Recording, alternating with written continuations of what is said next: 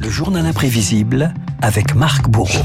Good evening, ladies and gentlemen. Welcome to the Crazy Horse Saloon. Marc, un monument des spectacles parisiens relève son rideau ce soir. Le Crazy Horse accueille du public après 18 mois de silence, l'occasion de revenir sur l'histoire d'un lieu mythique de la nuit parisienne. Et cela nous ramène, Renaud, 70 ans en arrière. 1951, Alain Bernardin, un riche héritier, décide de créer le temple de la danse érotique, avenue Georges V. Et autant dire qu'à l'époque, un tel cabaret, ça faisait tousser les quartiers chics. L'ouverture du Crazy a été considérée un peu comme une atteinte à la bourgeoisie du 8e arrondissement et de cette avenue Georges V qui en 51 était une avenue où ne passait personne. J'ai donc en somme, si vous voulez, fait la révolution. Le parti chrétien a interpellé le ministre de l'Intérieur à la Chambre et ça fait rire tout le monde. Alors, la question que tout le monde se pose évidemment, Renaud, mais pourquoi ce nom Crazy Horse? Eh bien, c'est la traduction anglaise du nom d'un chef Sioux, euh, Tashunka Whitco. J'espère que je le prononce bien. Très bien. Et on peut le traduire, euh, ça on le sait en tout cas, par cheval fou, car le cabaret devait reprendre le style western saloon. À l'arrivée, Alain Bernardin préférera l'obscurité et les grands peintres. J'avais envie, moi, de voir toutes mes belles créatures, de les voir vraiment nues sur scène, nues comme on voit des Modigliani, nues comme on voit des Chagall, nues comme on voit des Matisse, nus, des Michel-Ange, tout ça, des nus dans toute leur nudité. Alors oui, mais dans leur nudité arrogante. Et je l'ai fait pour moi, sachant bien que ça ne déplairait pas pour autant au public. On l'appelle fils de mouche fleur de banlieue.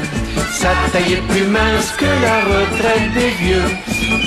Alors Renaud, si vous voulez postuler au Crazy Horse, voici les critères. Un niveau de danse excellent, Jus- jusqu'ici tout va bien. Une taille entre 1m66 et Je fais un 1m72. tout petit peu plus, pas Voilà. beaucoup plus, mais un peu plus. Et ventre- c'est là où ça se gâte. Ouais, ventre ça, plat, ouais. ventre plat et petite poitrine. Ouais. La marque de fabrique du, Cra- fabrique du Crazy Horse, euh, c'est aussi d'attribuer un nom de scène. Oui, au Crazy Horse, on croise donc Sophie Palladium, Candy Capitol, Viola Vibrato, Bonita Super, Vicky Toboggan. Mais la plus célèbre, c'est elle. Je m'appelle Lovamour. Mais quel est votre vrai nom?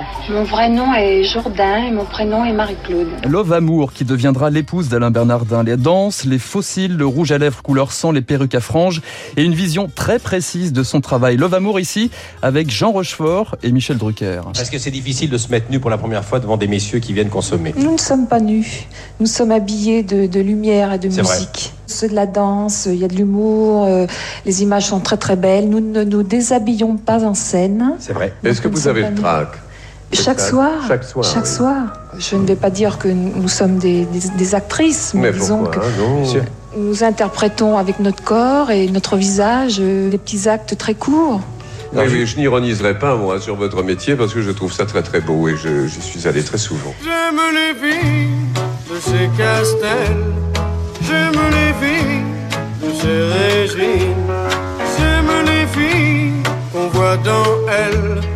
J'aime les l'on apprend donc que Jean Rochefort était un habitué. très intéressé par euh, Horse, hein, ce que disait.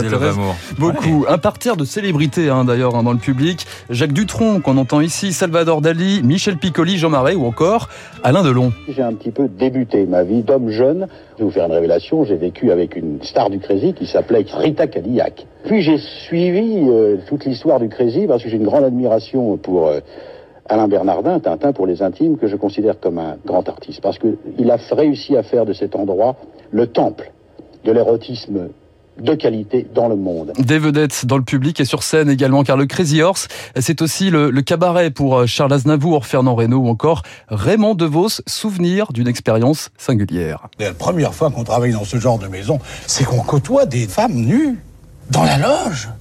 Et on sait pas trop où porter les yeux. Il y a toujours Et c'est là que j'ai quand même appris le métier. Moi, j'ai appris à faire du lasso, à donner des répliques, etc. Parce que le cabaret, c'est une, épo- une- une école extraordinaire. Renaud, dernière question pour refermer ce journal imprévisible. Mais que font les danseuses euh, quand elles sortent de scène? Question posée à Usha Starlight, ou plutôt Eva, ancienne institutrice et pianiste euh, tchécoslovaque, amoureuse de Chopin et d'Arthur Rubinstein. Et il nous rappelle que le Crazy Horse, c'est surtout une histoire de romantisme. Qu'est-ce qu'on fait? On lit. C'est le temps pour lire, qu'on n'a pas beaucoup dans la journée, ou alors presque pas du tout. Donc là, euh, dans le silence d'une nuit, où tout le monde dort, on, passe les nuits avec Rubinstein ou avec... euh, enfin... Il va être content. Il aimerait bien peut-être. Effectivement, il doit être content, euh, Rubinstein. On entend d'ailleurs hein, la valse de Chopin, valse numéro 2, opus 64. Très sage finalement les, les jeunes filles du, du Crazy Horse après leur, leur spectacle. Marc, la direction de Radio Classique, devant la qualité de votre journal imprévisible, a décidé de vous inviter ce soir à la réouverture du Crazy Horse. Il ne vous reste plus qu'à prévenir Madame Bourreau. Et choisir un pseudo. Je vous laisse lui expliquer qu'il s'agit évidemment d'un déplacement purement professionnel. Exactement. Je suis pour la paix des ménages. Merci Marc Bourreau. On vous retrouve lundi pour un prochain journal imprévisible. Il est 7h54 dans un instant. Eh bien, le camarade David Barou et son décryptage qui doit se rendre lui au Horse.